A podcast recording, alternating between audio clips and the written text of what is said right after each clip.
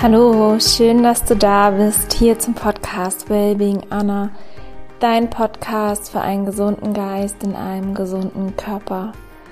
Mein Name ist Anna Klasen, ich bin der Host dieses Podcasts und ich freue mich riesig heute ein Interview mit dir teilen zu können, das ich mit der wundervollen Ulrike Eder geführt habe. Ulrike ist Gründerin von Deine Ernährung.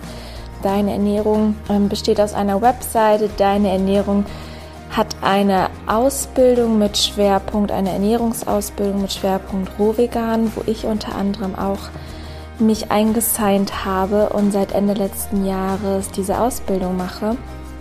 Und ja, Ulrike und Jürgen haben ein Kochbuch entwickelt mit ganz vielen leckeren Rezepten mit Schwerpunkt Rohvegan.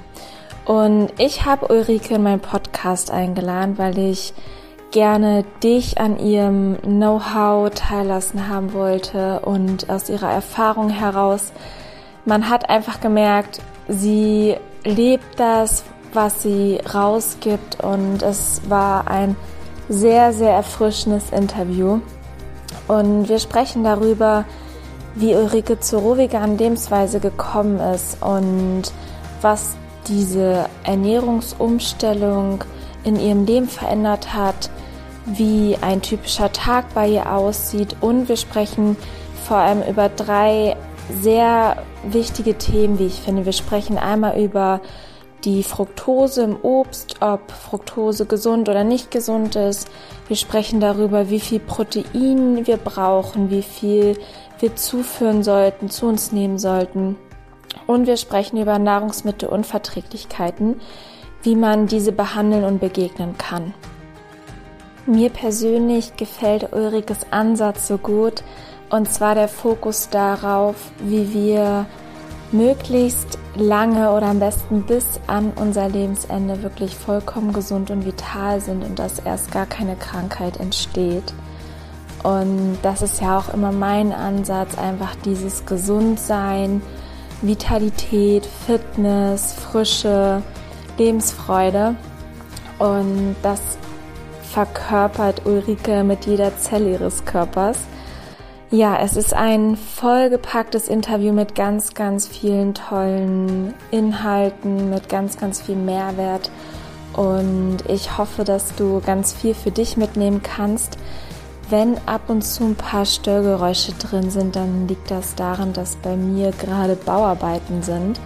Und ich hoffe, dass es ähm, vom Ton her trotzdem in Ordnung ist. Es lohnt sich, hör super gerne rein ja, es ist wirklich ein, ein sehr, sehr wertvolles Interview. Ich wünsche dir ganz, ganz viel Freude.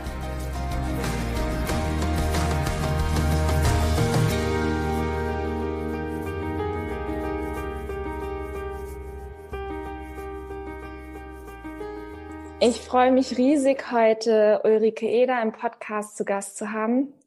Ich habe Ulrike kennengelernt durch meine Ausbildung zur Ernährungsberaterin und bin total begeistert und bin dann auf Ulrike zugegangen, habe sie gefragt, ob sie Lust hat, in meinen Podcast zu kommen. Und ich freue mich, dass ich und meine Community von deinem Wissen und deiner Erfahrung teilhaben darf und davon profitieren kann. Liebe Ulrike, stell dich gerne einmal vor, wer du bist und wo du herkommst, wo du wohnst. Ja, hallo, schön, dass ich dabei sein kann dass wir die Gelegenheit haben, miteinander zu sprechen. Lehrerin und Schülerin. ja, ich bin äh, 58 Jahre mittlerweile. Wir haben eine fünfköpfige Familie, leben in äh, Landsberg am Lech. Jetzt nur noch der Jürgen und ich. Die Kinder sind bereits groß und wir sind vor circa vier Jahren aus unseren bisherigen Berufen komplett ausgestiegen, haben es gewagt und dann auch die Möglichkeit gehabt, uns ein Jahr komplett zurückzuziehen, um äh, diese Fernausbildung für Ernährungsberater zu entwickeln. Wie kann man sich das vorstellen? Vielleicht zunächst auf der Basis von der Deutschen Gesellschaft für Ernährung und dann aber viel, viel aktuelles, zukunftsweisendes Expertenwissen mit eingearbeitet ähm, insbesondere haben wir mit Dr. Switzer zusammengearbeitet. Und so vielleicht über der Hauptüberschrift, wie können wir leben, dass Krankheit gar nicht erst entsteht, ein ganz großes, stimmiges Ganzes entwickelt. Und die Ausbildungsteilnehmer, wie es wie sich so zeigt, sind sehr, sehr zufrieden. Also ich habe sehr viel Wert darauf gelegt, dass es sich fürs Selbststudium eignet und vielleicht so mit der Herangehensweise, wie würde ich mir so eine Ausbildung wünschen.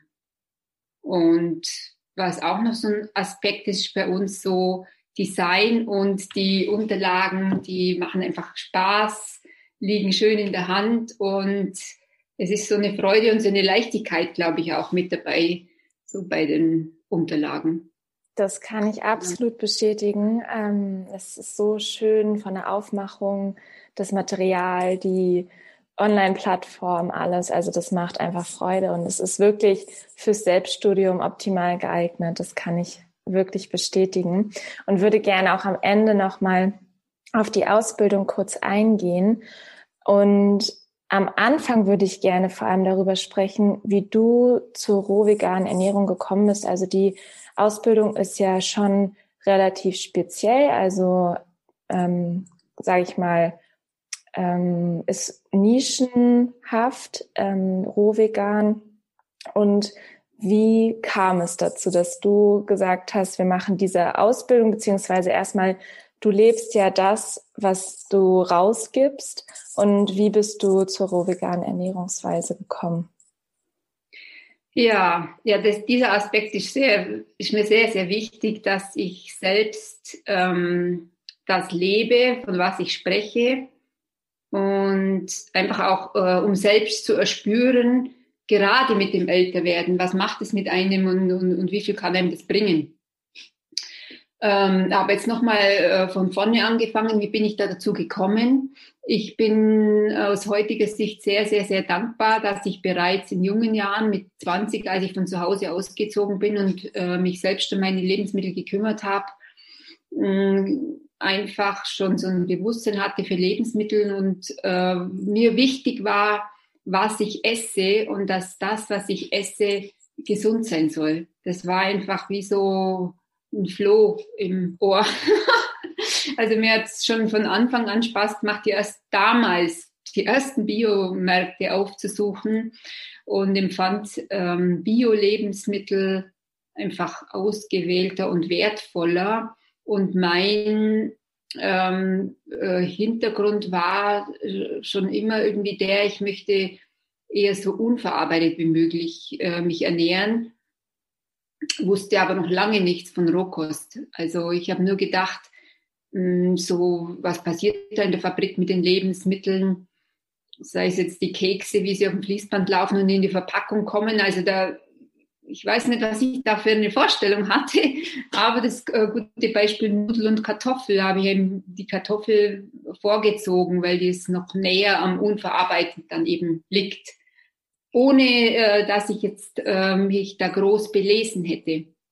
Und im Laufe der Zeit hatte ich auch eine Mühle und die Familie dann vollwertig ernährt. Wir waren aber schon immer alle Misch Mischköstler. Ich wusste aber mit Fleisch nicht so viel anzufangen.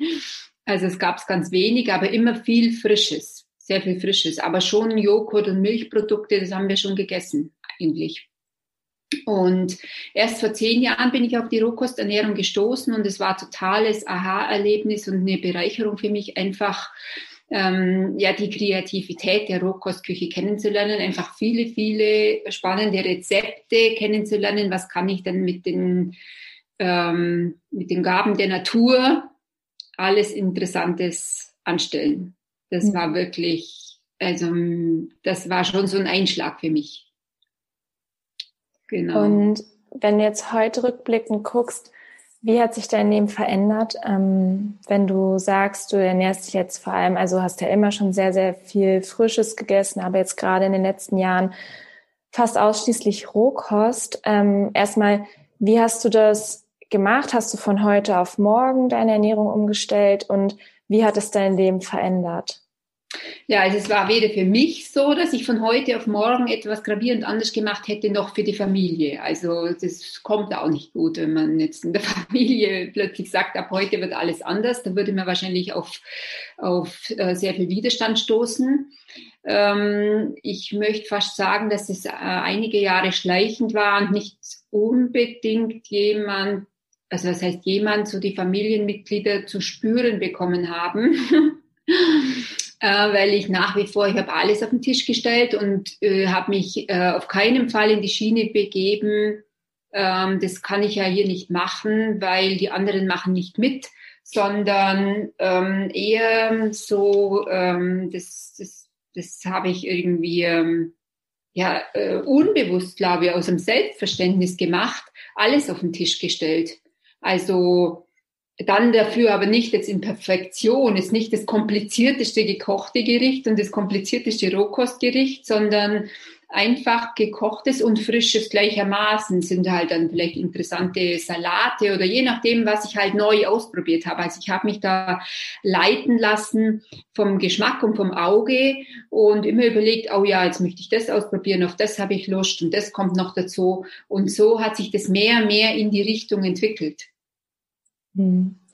Genau. Und deine Familie, also deine Kinder auch vor allem, die haben dann das gegessen, einfach worauf sie Lust hatten. Also wie habt ihr das so gemacht, dass du hast wahrscheinlich Frisches gegessen und das hat gut funktioniert. Also die Rückmeldung war da. Also am liebsten sind äh, oder am allerbesten eignen sich Bowls oder Wraps weil da jeder seine eigene Zusammenstellung machen kann. Auch bei Wraps finde ich ein mega gutes Beispiel.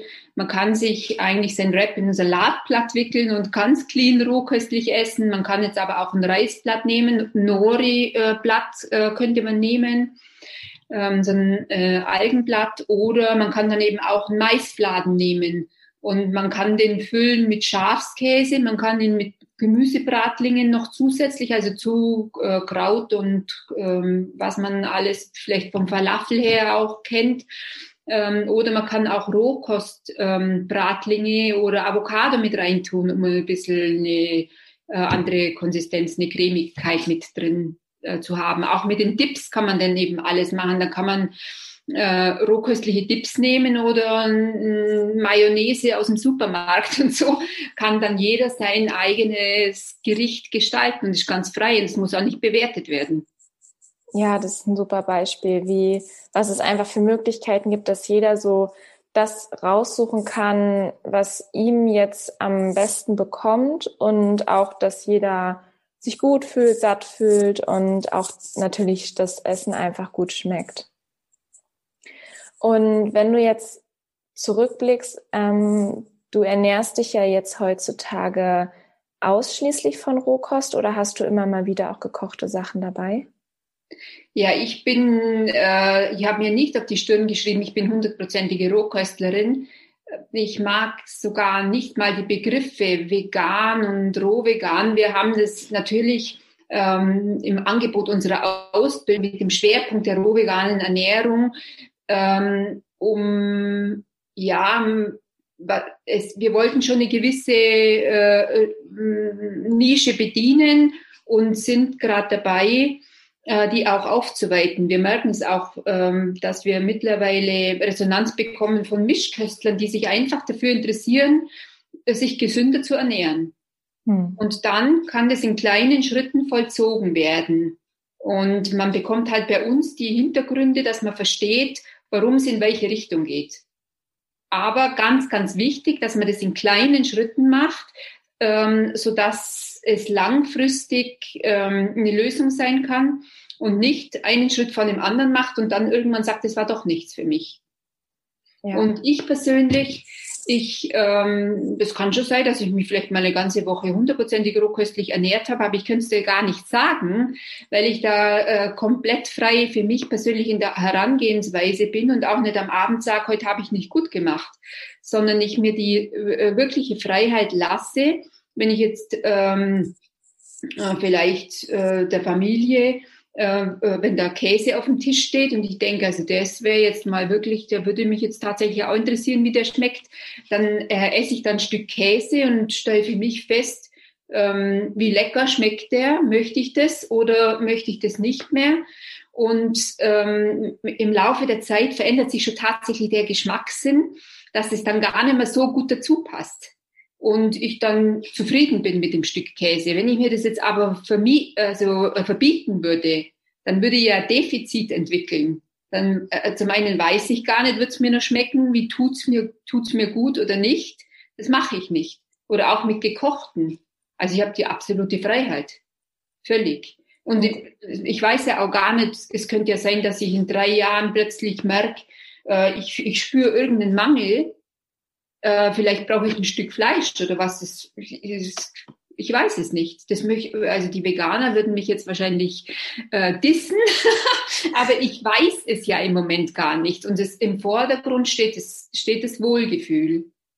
Ja, und ich finde, das ist so wichtig. Also ich habe das auch so praktiziert, eigentlich die ganzen letzten Jahre, dass ich, ich mag das Wort vegan auch nicht. Ich nehme es sehr, sehr selten in den Mund, ähm, weil es eher so das ja betont, was es nicht ist. Das heißt ja quasi ähm, keine tierischen Produkte steht ja eigentlich immer mit vegan gleich.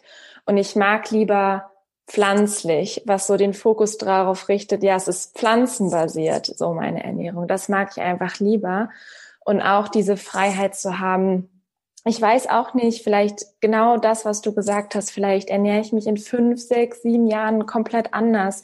Ich glaube es nicht, aber ich will mir auch die Freiheit geben und auch vom Kopf her loslassen zu können, auch intuitiv auf meinen Körper zu vertrauen, dass er mir das Richtige sagt, was er braucht. Und wenn man das alles vom Kopf her entscheidet, kann das ja nicht funktionieren. Und deswegen ja, genau. finde ich, das ist das so wichtig und dass der Körper mit dem Geist zusammenarbeitet und dass das eine Einheit bildet und dass das in Balance ist. Ja, genau, weil sonst wird man auch irgendwann völlig verrückt mit den vielen Expertenwissen. Der eine sagt das, der andere das. Es widerspricht sich. Und äh, so ist es, also deine Ernährung äh, äh, zweischienig, würde ich mal sagen. Wir versuchen, äh, so viel wie möglich wertvolles Ernährungswissen zu erlangen und gleichzeitig zu spüren, was stimmt für mich. Weil diese oberste Instanz ist dann eigentlich die Körperintelligenz, mhm. dass ich von meinem Gefühl her dann einfach entscheiden kann, äh, das stimmt für mich und das stimmt für mich nicht. Weil wenn ich jetzt ähm, ohne mich selbst einzubeziehen, hundertprozentig Expertenwissen übernehme und das in Perfektion umsetze, dann kann es sein, dass ich gar nicht sensibel genug bin, zu erspüren, tut mir das wirklich gut. Weil jeder ist anders. Jeder steht auch an einem anderen Punkt. Ja.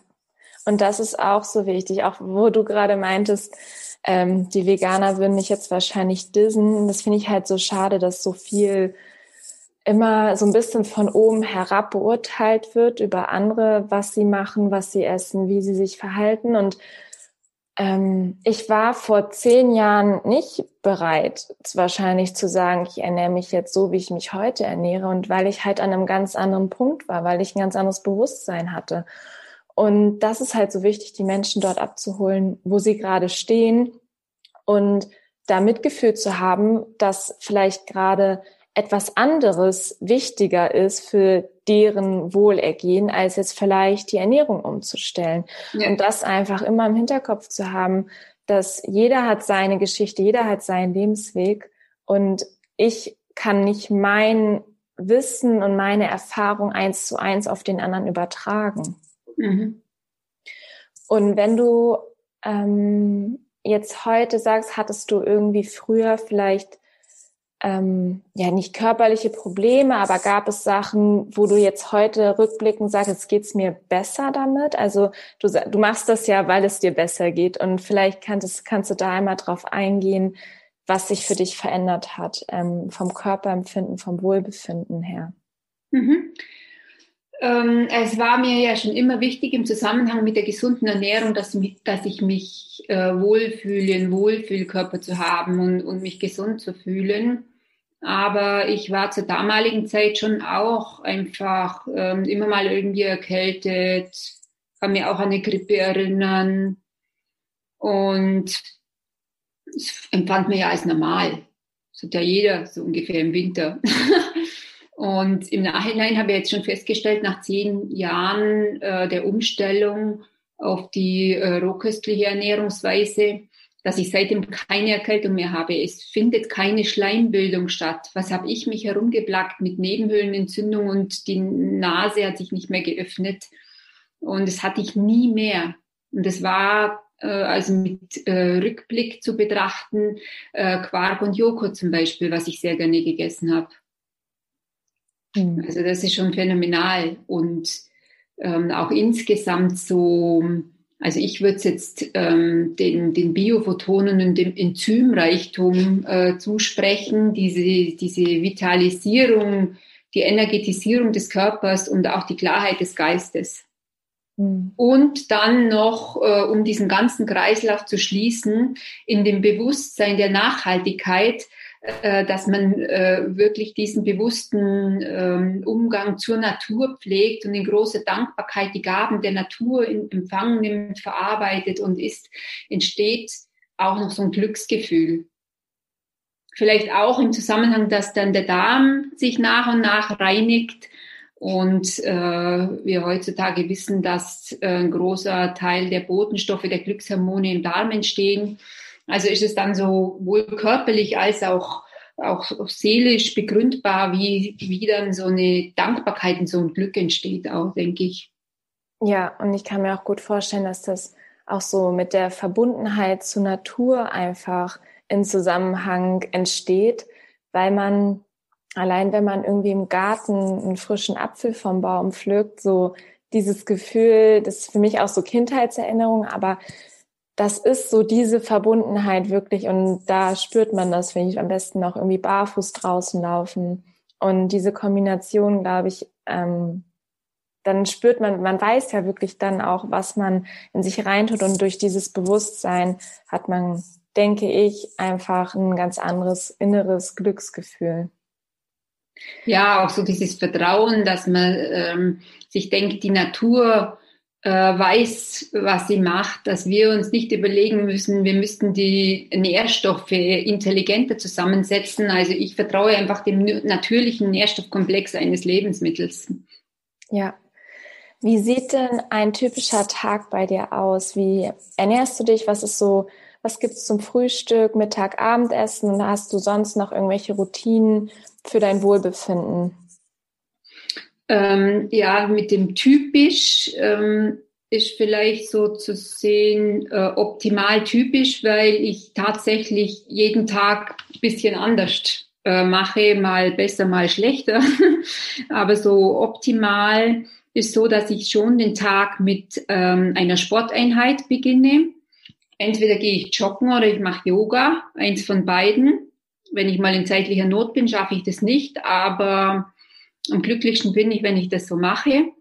Und wenn ich den Vormittag fettfrei äh, gestalte. Also am allerliebsten morgens trinke ich vielleicht 300, 400 Milliliter Wasser, Zitronenwasser und mache mir dann in der nächsten Stunde einen Selleriesaft, Sellerie oder Sellerie mit Gurke das ähm, mache ich vielleicht erst so seit einem halben Jahr. Früher habe ich dann doch eher so die blattgrünen äh, Säfte noch äh, gemischt mit Apfel, Zitrone und habe mir das so ganz lecker gemacht. Aber der Selleriesaft oder Gurke pur merke ich, dass das irgendwie noch mehr strukturiert. Das bringt einfach viele Mineralsalze und erstmal keine oder kaum Kohlenhydrate. Und es wirkt sehr strukturierend und aufbauend und aufräumend. Und dann mache ich unterschiedlich. Entweder nehme ich dann nach zwei, drei Stunden noch ein Frühstück mit Früchten oder ich beginne dann gleich nach drei, vier Stunden äh, mit, mit einer Bowl. Verschiedene, ich wechsle, ich habe da so ein Gespür, will ich heute eher äh, Früchte oder lasse ich die sogar weg und, und beginne gleich mit einer Bowl dann. Und da habe ich dann eben eine große Hauptmahlzeit, das ist meine allergrößte Mahlzeit des Tages. Und esse dann um 5 Uhr nochmal eine Kleinigkeit, auch meistens nochmal eher so ein Salatgericht oder ein Wrap oder in diese Richtung nochmal. Und dann bin ich schon fertig, weil ich am allermeisten dieses intermittierende Fasten liebe, dass der Körper eben eine lange Zeit Verdauungspause hat und die Möglichkeit hat zu regenerieren und auch ähm, zu recyceln, also abgestorbenes Zellmaterial äh, wieder, insbesondere die Eiweiße wieder zurückzugewinnen und auch aufzuräumen. Wogegen, wenn man was das äh, schlechteste Gegenteil dazu ist, dass man eine Mahlzeit in die andere isst und der Körper gar nicht dazu kommt, den Verdauungsprozess abzuschließen, was dann eben gern zu Gärprozessen und nicht optimaler Verdauung führt. Hm. Das klingt schon sehr optimal und ich kann dich nur bestätigen, auch mit diesem intermittierenden Fasten. Mein Ziel ist es immer so 16 Stunden zu schaffen. Ich habe vielleicht auch mal 15, 14 oder 13 Stunden, aber seitdem ich das mache, das, also ich, ich wach auch morgens nicht mehr mit Hunger auf, wenn ich fast früher gegessen habe. Also umso später ich esse und umso mehr ich abends esse, desto eher habe ich am nächsten Morgen direkt Hunger. Am Ende ist es manchmal eher auch Durst und ich denke nur, es ist Hunger.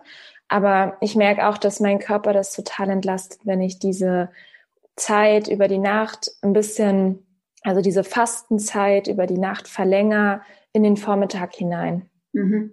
Was ich an der Stelle nur wichtig finde, wenn ich jetzt dieses Interview vor zehn Jahren gehört hätte, da hätte ich mir gedacht, die spinnen doch komplett. Da hätte ich mich selbst wahrscheinlich von der Rohkost abgewandt. Also ich. Ich hatte immer wieder so Phasen, wo ich zwischendrin irgendwas gehört habe, wo ich gedacht habe, nee, also das geht mir jetzt wirklich so weiter, macht es mir keinen Spaß mehr. Und es ist so wichtig, dass man das je nachdem, wo man steht, vielleicht steht man jetzt gerade als Zuhörer in dem Moment, dass man sagt, das hat man jetzt gerade noch gefehlt, das finde ich jetzt genau für mich die richtigen Schritte. Aber das kann auch sein, dass es so abschreckend sich anhört, dass es, dass man es nie macht, weil man das mit Verzicht verbindet und allem Mögliche. Und da ist es eben so wichtig, dass man seine Schritte macht, die man äh, für sich selbst äh, in dem Moment möchte und äh, sich da davon nicht abschrecken lässt, weil man könnte da jetzt nur ins draufsitzen und sagen, wir müssten noch Lebensmittelkombinationen betrachten. Und jemand, der ein super tolles Verdauungsfeuer und die beste Verdauung hat und jeden durcheinander essen kann, für den ist das völlig fehl am Platz vielleicht.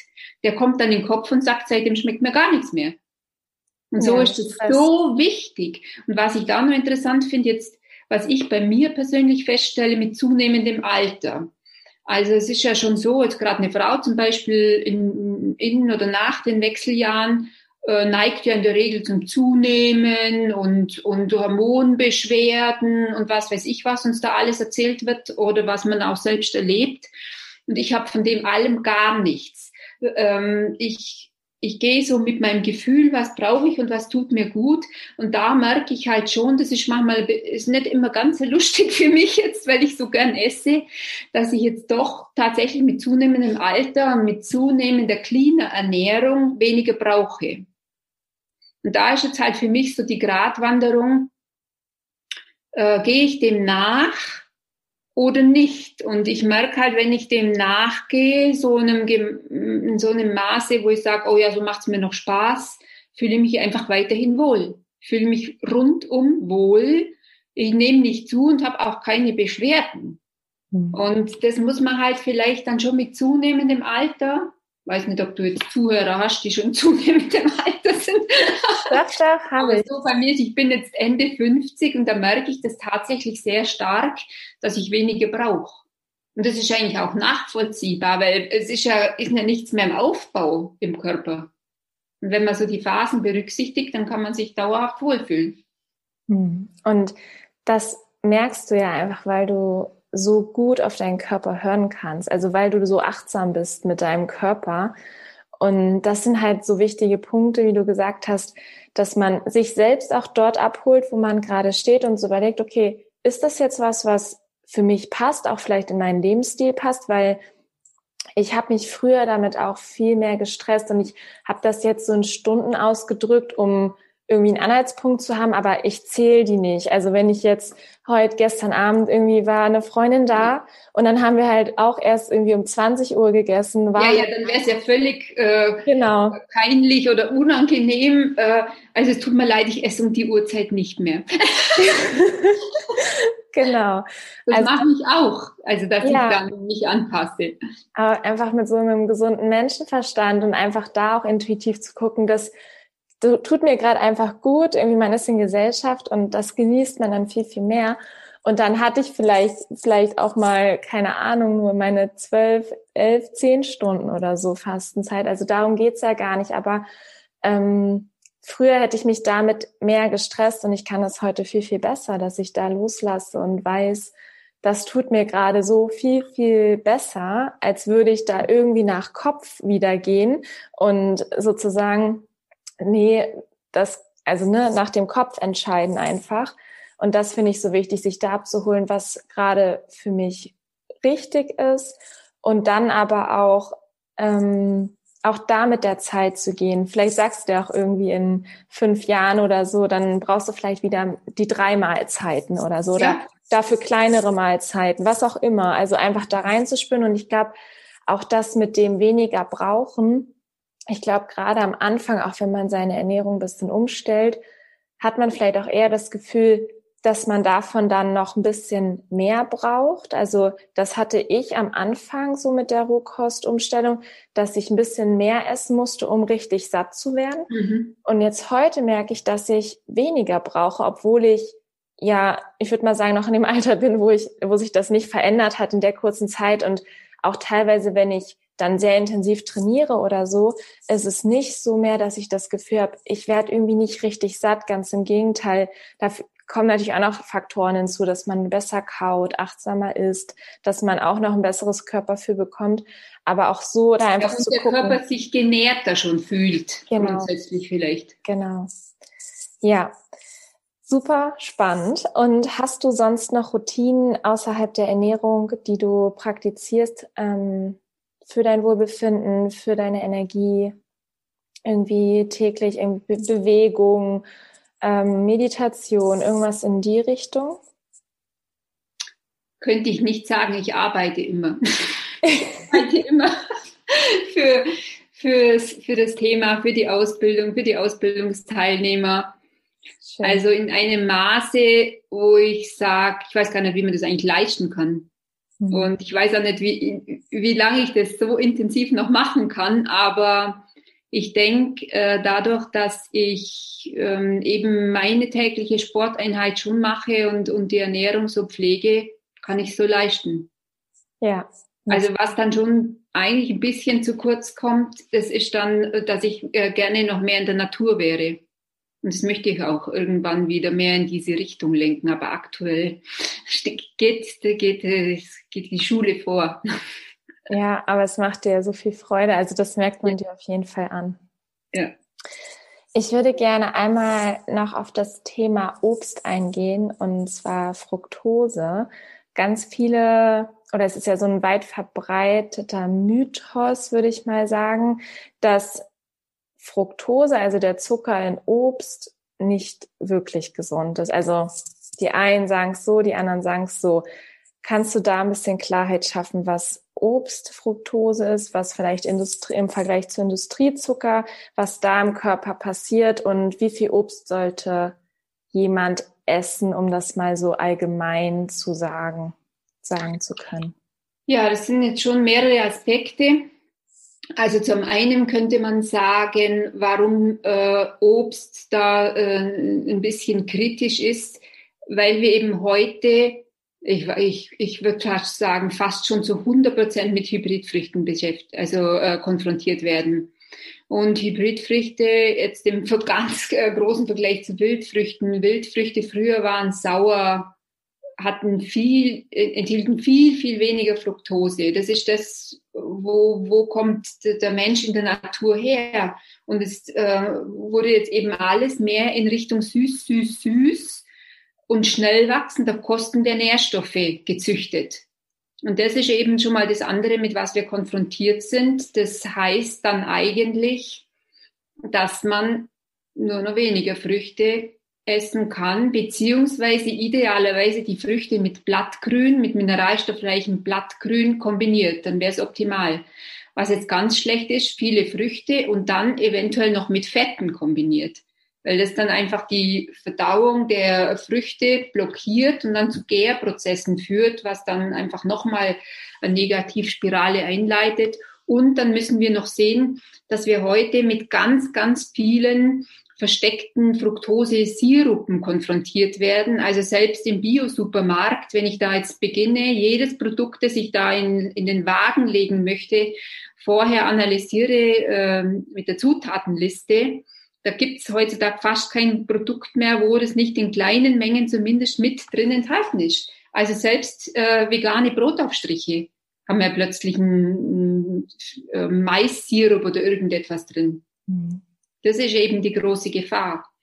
Und wenn man das im Bewusstsein hat, dass man zum Beispiel äh, vormittags einen Früchtesalat isst und da eher noch keine Fette dazu nimmt, dann kann eine relativ cleane Verdauung stattfinden und über, entweder über den Selleriesaft schon viele äh, Mineralstoffe äh, zuführt oder eben dann mit, ne, mit viel Blattgrün in der nächsten Mahlzeit mit Bowl, dann kann man das wieder ausgleichen.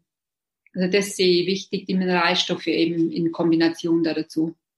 Also du würdest sagen, also keine Angst vor Obst haben, einfach gucken, dass, dass man es möglichst, ähm, es gibt ja auch so dieses Wort Monomil, also dass man dann entweder wirklich sich für ein Obst entscheidet oder wenn man Obstsalat macht, dass man keine Fette dazu kombiniert. Ja, und idealerweise ähm, Obst auf leeren Magen und nicht auf eine fettige Mahlzeit als Nachspeise, weil das dann einfach Obst wird schnell verdaut und will durch und kommt dann nicht durch, weil hier eine schwere Mahlzeit erst verdaut werden muss und dann entstehen Gärprozesse. Ja, und ich glaube, das ist auch ganz wichtig, weil viele haben mir auch schon gesagt, ich vertrag das nicht so gut oder so. Und da sage ich dann auch immer, guck mal, in welcher Reihenfolge du isst, wann du das isst, wie du das kombinierst. Und das ist halt ganz oft der Punkt. Und dieser Punkt auch, Obst räumt ja auch auf. Also Gemüse, ähm, frische Früchte, die reinigen ja eher den ja. Darmtrakt. Und wenn man dagegen irgendwie ein Käsebrötchen isst, das ist halt weich und ist so eine weiche, schleimige Masse, sage ich mal, die da einfach nur durchrutscht. Und das fühlt sich halt anders an. Gerade am Anfang, wenn man anfängt, vielleicht mehr frisches und rohes Obst und Gemüse zu essen, dass es sich dann vielleicht am Anfang wirklich ein bisschen nicht ganz angenehm anfühlt. Also ich habe die Erfahrung nicht gemacht. Eher so, wenn ich mal eine nicht so gute Kombination hatte von der Reihenfolge her, ähm, dann merke ich das auch. Und gerade mit dem Fett, also mit diesem fettfreien Vormittag, mache ich auch seit einigen Monaten und das macht einen Riesenunterschied. Also das sind, glaube ich, ganz wichtige Sachen, die man vielleicht erstmal ausprobieren sollte, bevor man sagt, irgendwie, ich vertrage kein Obst. Ja. Yeah. Und eine andere Sache ist ja Protein. Das sagen ja immer ganz viele, ja, als Veganer oder wenn man sich ähm, wirklich so auf Pflanzenbasis ernährt, wo bekommst du denn dein Protein her? Wie ist da deine Meinung und was sagst du auch zu den Mengenangaben? Weil es ist ja, das ist ja mit das Erste, was eigentlich so, okay, oh Gott, wo kriege ich mein Protein her? Wo ich mir denke, wo kriegst du deine Nährstoffe her? Also so, das ist ja ein ganz anderer Fokus. Was sagst du zum Thema Protein? Ja, ist natürlich jetzt für dich auch als Sportlerin oder in deinen Sportlerkreisen ganz, ganz wichtig und wahrscheinlich eine Frage, der du oft begegnest. Ja. Ja, also die Deutsche Gesellschaft für Ernährung, die sagt ja 0,8 Gramm pro Kilogramm Körpergewicht. Ist jetzt, glaube ich, wenn man jetzt sagt 75, äh, man würde 75 wiegen, wären es ungefähr 60 äh, Gramm Eiweiß am Tag. Ist ja eine ganz schöne Menge. Aber meine Herangehensweise ist die, ähm, eher die kritische, und zwar zurückführend auf äh, die Forschungsergebnisse von Dr. Professor Wendt, der von einer Eiweißspeicherkrankheit spricht. Und ist eben so vorstellbar, wenn man zu viel Eiweiße isst. Eiweiße, die werden sauer verstoffwechselt benötigen dann praktisch, äh, entziehen dem Körper basische Mineralien, um diese Säuren zu binden. äh, und ausgeschieden zu werden. Und wenn es dann zu, zu einer, zu viel Eiweiße und Bindung kommt, und äh, die Ausscheideorgane nicht mehr nachkommen mit Ausscheiden, dann lagert der Körper in Form von Schlacken ein. Oder der Begriff Schlacken ist in der Wissenschaft nicht anerkannt oder in der Schulmedizin, aber ähm, äh, wird belastend auf den Körper, lagert ein. Und das können wir uns dann äh, zum einen vorstellen, Bindegewebe, aber auch in den Blutgefäßen als, äh, als Arteriosklerose. Das muss man sich mal vorstellen. Und das möchte ich einfach auf gar keinen Fall. Und jetzt ist es für die Sportler schwierig. Wie soll ich das denn machen? Ich brauche aber doch viel Eiweiß, äh, wird aber sauer verstoffwechselt. Dann greifen viele Sportler ja zu konzentrierten Eiweiß-Shakes ähm, und so weiter. Und es ist alles ein bisschen eine schwierige Angelegenheit. Äh, da kommt noch dazu, wenn wir die, uns die Verdauung angucken, also im Mund findet die Kohlenhydratverdauung statt, die Eiweißverdauung findet ausschließlich im Magen statt. Und dann geht's im Dünndarm wieder weiter mit der Kohlenhydratverdauung. Und der Dünndarm ist eigentlich darauf angewiesen, dass die Eiweißverdauung gut erfolgt im Magen. Und im Magen erfolgt nur eine sehr gute Verdauung, wenn die Magensäure hoch ist. Wenn du jetzt grundsätzlich äh, ähm, nicht so gutes Verdauungsfeuer, also keine so gute Magensäure hast, dann ist der Körper völlig überfordert mit viel Eiweiß und sogar, sogar konzentriertem Eiweiß. Und also meine Erfahrung ist jetzt und auch mein Selbstverständnis ist das, dass ähm, die pflanzliche Ernährung reichlich Eiweiße mitbringt und dann noch äh, zusätzlich äh, dieses intermittierende Fasten den Körper ausführlich mit Eiweißen versorgt. Wenn ich dem Körper Gelegenheit gebe, ähm, wie wir schon vorhin gesagt haben, nach zwölf Stunden äh, finden Recyclingprozesse statt, aufzuräumen. Also das ganze äh, Zellmaterial ist ja höchst eiweißreich und der Körper und es ähm, sterben ja Millionen von Zellen stündlich ab im Körper. Also dieses, also ähm, sehr viel von unseren Ausscheidungen äh, ist eigentlich abgestorbenes Zellmaterial. Und der Körper kann das aber zurückgewinnen und er gewinnt dann sehr, sehr viel äh, Eiweiß zurück und äh, spaltet dies wieder auf in die einzelnen Aminosäuren und baut dann wieder neues Eiweiß zusammen. Und umso cleaner die, die eigene ähm, Verdauung wird, umso mehr ist dieser Prozess möglich. Und so muss man halt dann für sich gucken. Also wenn man jetzt kein Sportler ist, funktioniert das äh, einwandfrei. Und als Sportler würde ich halt vielleicht noch, also schon äh, zum einen sehr viel Blattgrün, Brennnessel bringt sehr viel Eiweiß, zum Beispiel eben Wildkräuter auch, aber auch würde ich schon zu Hanfsamen zum Beispiel greifen und äh, verschiedene eiweißreiche Produkte würde ich da schon dazu nehmen. Aber trotzdem mit dem Hintergrund, was ich jetzt eben erzählt habe, man kann nicht auf Teufel komm raus ganz viel Eiweiß, das tut dem Körper nicht gut, das belastet sehr. Würdest du sagen, auch da nach deinem Gefühl gehen oder das vielleicht mal tracken? Ähm, hast du da eine Empfehlung für Menschen, die da einfach ein bisschen Sorgen haben, dass sie zu wenig Eiweiß zu sich nehmen? Also die Sorgen kommen eigentlich von den Kritikern vom Kopf, ja. aber wahrscheinlich in den wenigsten Fällen ähm, von einem Mangel. Aber wenn man jetzt für sich selber merkt, nö, ich bin eigentlich von den Muskeln her nicht ganz zufrieden mit mir, dann kann man ja jonglieren und kann man dann innerhalb der pflanzlichen Ernährung für sich gucken, was ist eiweißreich und was äh, füge ich da hinzu. Ja, ich bin halt auch ein Riesenfan von Sprossen und gekeimten Sachen. Ja, unbedingt. Das habe ich jetzt ganz vergessen. Ganz, ganz, ganz, ganz wertvoll. Das finde ich jetzt auch interessant. Wie löst du es für dich? Ich habe fast täglich zum Beispiel gekeimten Buchweizen in meinen Speiseplan integriert. Ähm, ich habe seit geringer Zeit jetzt auch ähm, Rohkostproteinpulver, was ich sehr dezent beimische in Smoothies und will das mal austesten, wie ich mich damit fühle. Mhm. Ähm, und sonst wirklich auch über Blattgrün, über gekeimte Sachen. Ähm, es ist ja auch irgendwie überall drin. Also wenn man sich damit mal beschäftigt, überall ist Protein drin. Ähm, ja, ob das irgendwie Haferflocken sind oder äh, Chiasamen, Hanfsamen, das, was du angesprochen hast, ähm, vielleicht auch gekeimte Linsen. Also ich variiere da, ich habe da auch nicht so, okay, ich brauche das und das und das jeden Tag, sondern ich gehe da wirklich nach meinem Gefühl, nach meiner Intuition, worauf habe ich auch gerade vielleicht Lust. Und das ist ja dann einfach, ja, irgendwie. Hast du es bei dann. dir vielleicht äh, an den Muskeln schon mal äh, so gemerkt, oh, das könnte jetzt irgendwo zu wenig Eiweiß sein? Nee, noch nie. nie. Und es ist ja auch, also das, damit will ich mich auch noch tiefer beschäftigen, aber nicht nur Protein trägt ja dazu bei zum Muskelaufbau, sondern ja die Kohlenhydrate auch. Und die sind ja genauso wichtig. Und wie du auch gesagt hast, zum Beispiel der Selleriesaft ist auch unglaublich gut für den Muskelaufbau. Und es gibt so viele Sachen, die außerhalb des Proteins für diesen Muskelaufbau da sind.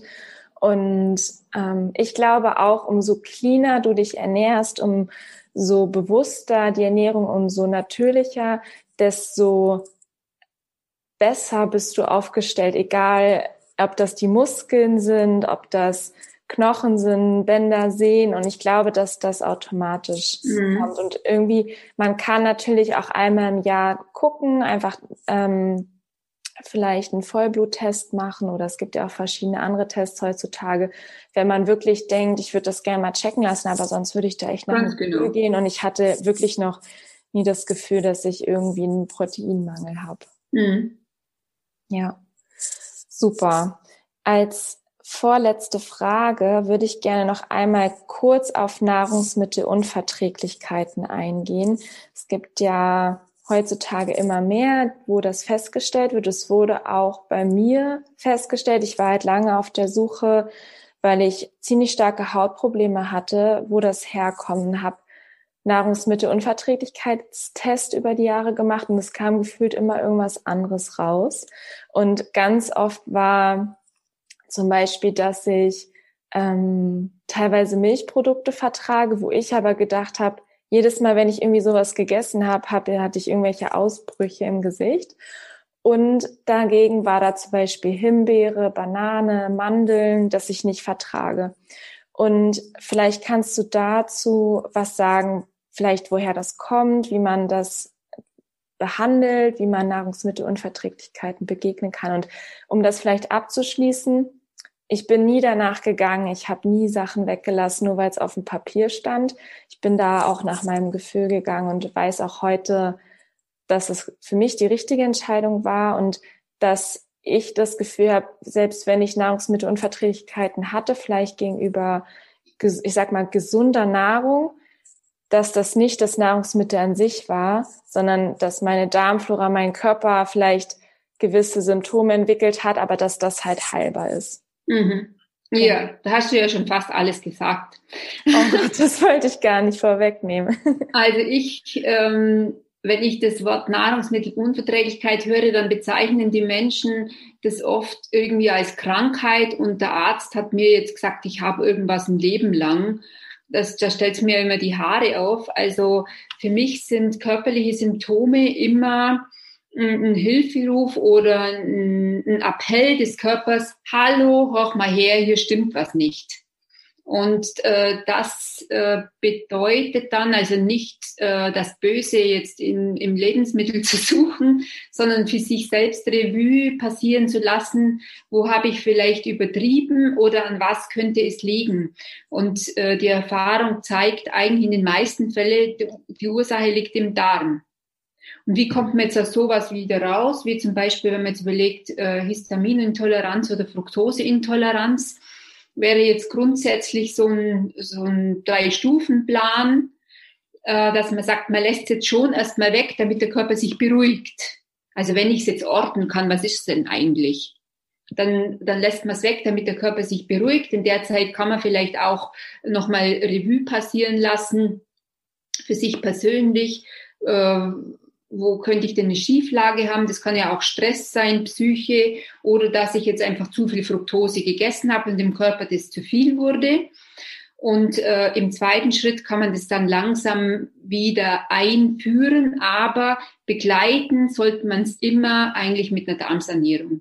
Der Darm muss regenerieren, weil auch wenn man jetzt überlegt, Autoimmunerkrankungen, in, es ist ganz viel so, dass der Nährstoffaufschluss zum einen nicht äh, ordentlich funktioniert und heute in aller Munde ist ja eben die Leaky Gut, dass man sagt, der Darm, der lässt eventuell auch etwas durch, was er nicht durchlassen sollte.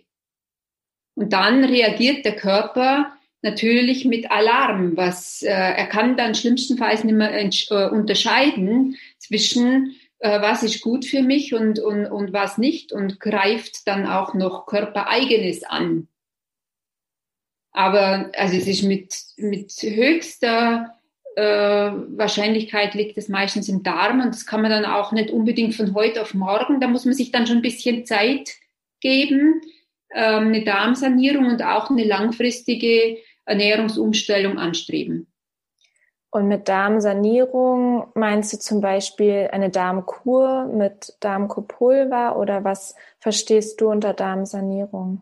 Also ganz viel Entlastung, vielleicht auch mit einer Fastenwoche einleiten und dann äh, man arbeitet sehr gern mit Kräutern und mit Flohsamenschalen, dass sich da ein bisschen was lösen kann, vielleicht auch äh, Verschlackungen im Darm und ähm, kombiniert am Abend vielleicht mit dem Teelöffel Zeolit, wo auch etwas gebunden werden kann, was jetzt an Giftstoffen oder was eben frei wird.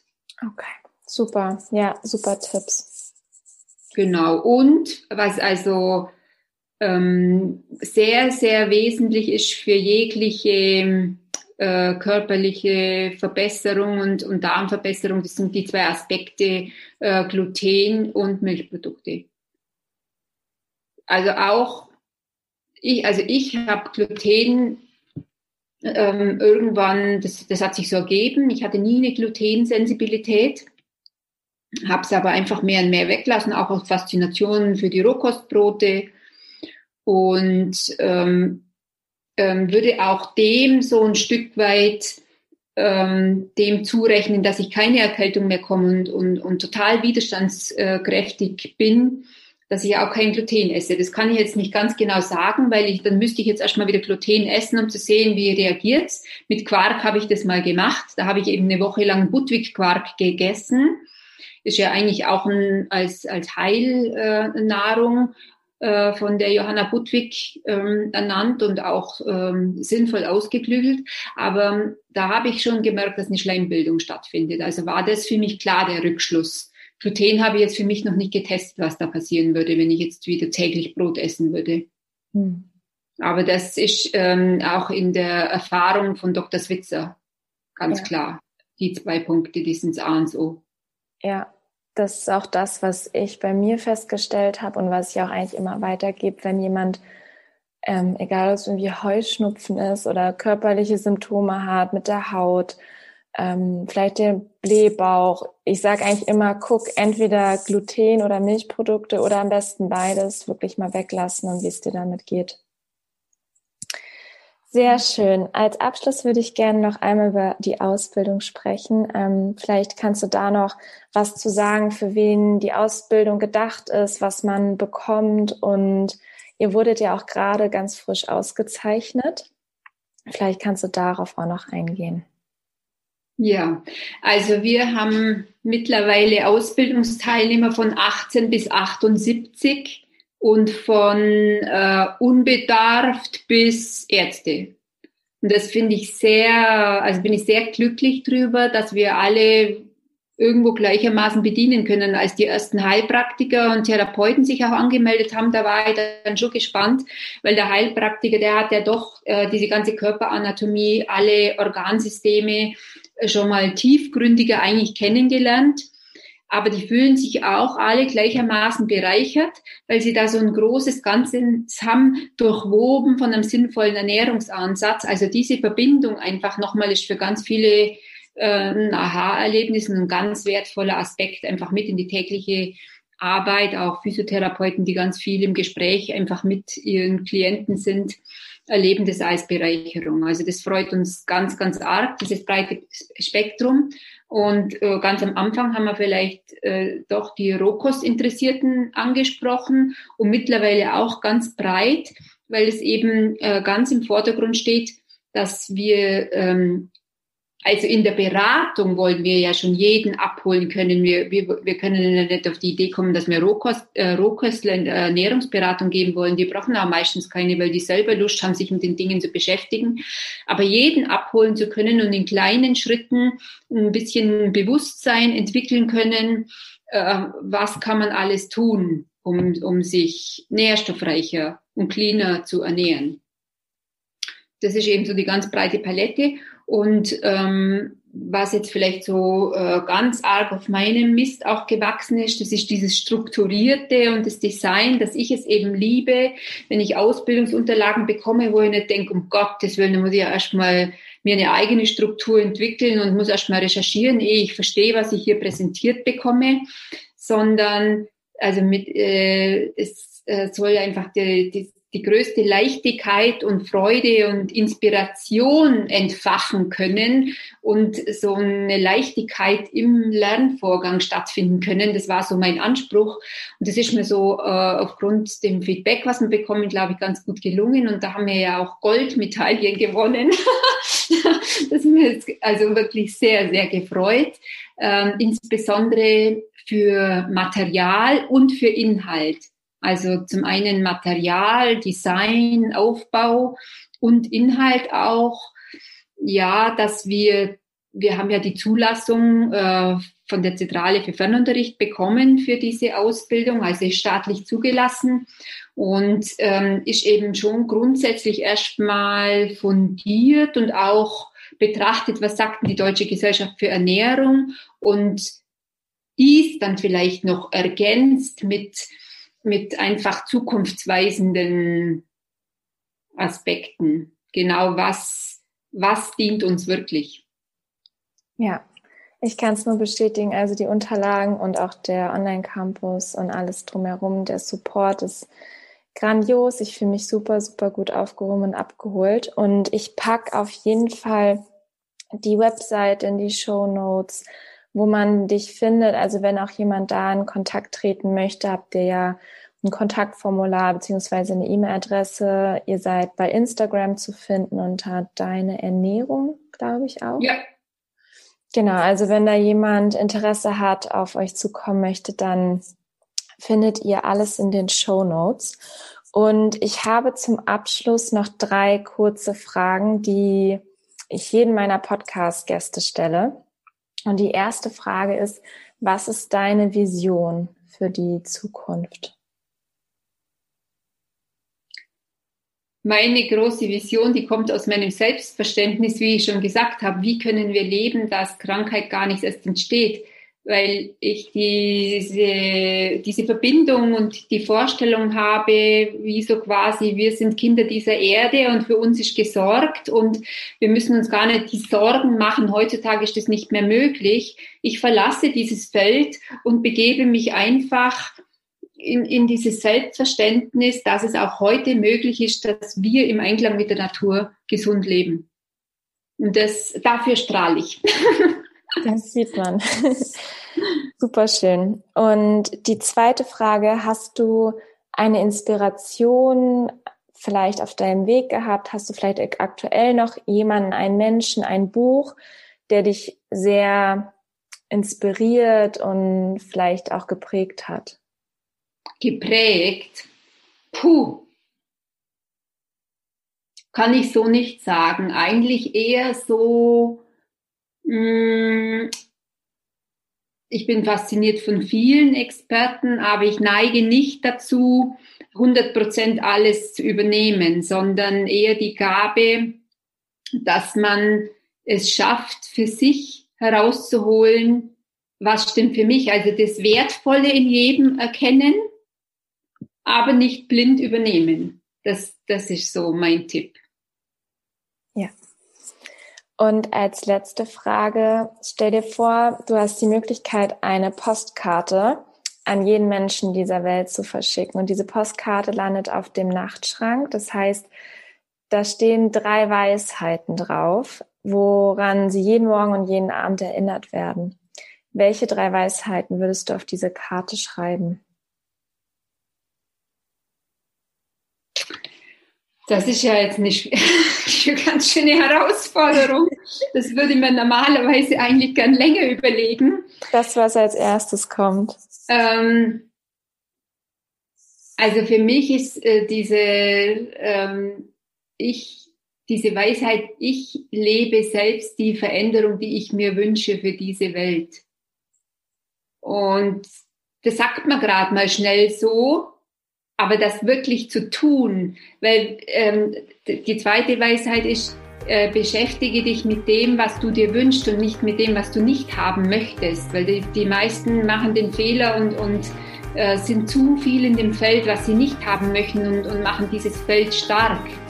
Und das muss, da muss man, äh, das, das darf man natürlich wahrnehmen, aber man muss rausgehen und sich in das Feld begeben, das man sich wünscht, wünscht zu sein. Und äh, das dritte, ja, wir sind genau hier, um diesen, um, um das für uns zu, das, dürf, das darf jeder von uns, jeder von uns darf, darf das erleben. Schön, super schön. Vielen, vielen Dank. Es hat mir so viel Spaß gemacht. Danke, dass du dir die Zeit genommen hast und all dein Wissen und deine Erfahrungen mit mir und allen Zuhörern geteilt hast. Ähm, es war ein sehr wertvolles Interview. Es hat mir wirklich viel Spaß gemacht. Ich danke dir auch und hat Spaß gemacht. Dankeschön.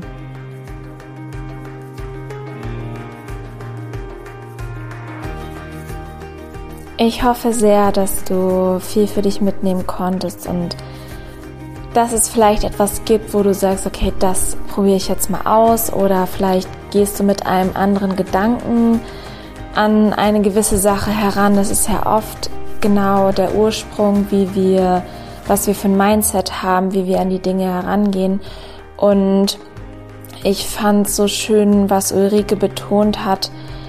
Sie hat immer geschaut, was stimmt für mich, was passt für mich, was kann ich aus dem Wissen oder aus der Erfahrung für mich herausziehen und dass sie die beiden Komponente, einmal den Kopf und die Intuition, perfekt miteinander verbindet, dass sie schon sich Wissen aneignet oder ganz, ganz viel im Laufe der Jahre angeeignet hat und immer weiter lernt und aber immer schaut, wie es für sie funktioniert, was für sie stimmt. Und das ist halt auch mein Ansatz, den ich absolut empfehlen kann.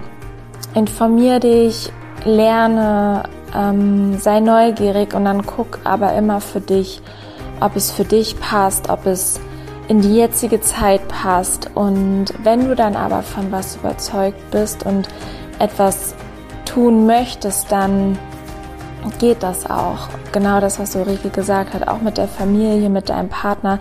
Es gibt Möglichkeiten, und ja, es geht darum, um einfach Lösungen dafür zu finden. Ich hoffe, ja, du bist gewappnet für die nächste Zeit. Es war ganz, ganz viel Know-how. Wenn du Fragen hast, komm super gerne bei mir bei Instagram unter wellbeing-anna heißt ja mein neuer Account. Äh, komm da super gerne vorbei lass Ulrike einen Gruß da oder eine Frage da. Ähm, sie freut sich auch von dir zu hören. Und ja, ansonsten hoffe ich, dass du einen wundervollen Tag hast. Ich freue mich von dir zu hören und dann hören wir uns spätestens nächste Woche wieder mit einer neuen Folge. Halt die Ohren steif und bis ganz bald. Deine Anna.